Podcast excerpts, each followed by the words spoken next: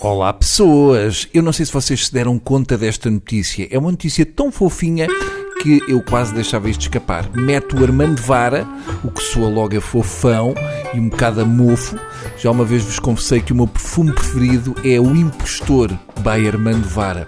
Segundo as notícias, afinal Armando Vara não vai de cana esta semana, tudo porque faltam documentos relativos ao processo, sem as quais a juíza da Aveiro se recusa a emitir o mandato de prisão. Ou seja, afinal o Armando Vara fica em liberdade até à Páscoa. Na volta ainda vai ressuscitar. Eu acho que está na altura da Olá vender gelados para a testa. Entretanto, no Brasil, o Bolsonaro quer limpar a Amazónia de árvores e dar cabo dos índios. Faz-me confusão, porque Bolsonaro, que se diz tão patriota, quer limpar o Brasil de índios que são os verdadeiros brasileiros.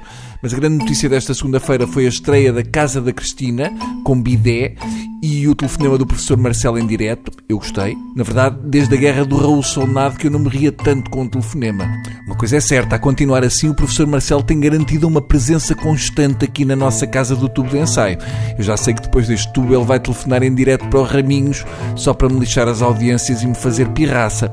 Marcelo justificou o telefonema e considerou que era o mínimo ligar à Cristina Ferreira, apesar de eu ter pensado que ele estava a pensar que, tendo o Presidente da República visto aquela casa, que até a bidé tem, estava a pensar cravar a Cristina para pôr lá uns 10 ou 20 sem-abrigos.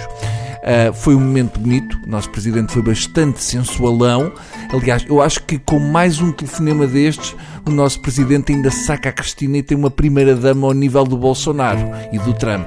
E quem sou eu para condenar o nosso Presidente? Eu confesso que uma vez também liguei para a Cristina Ferreira, mas foi às quatro da manhã gemer e depois desliguei logo. Mas também eu acho que pelo tom de voz, eu aposto que o Marcelo estava a ligar para a Cristina todo nu. Aliás, quando a Cristina diz está a gozar, era giro o Marcelo responder hum, quase, hum, quase, espera só mais um bocadinho. Hum.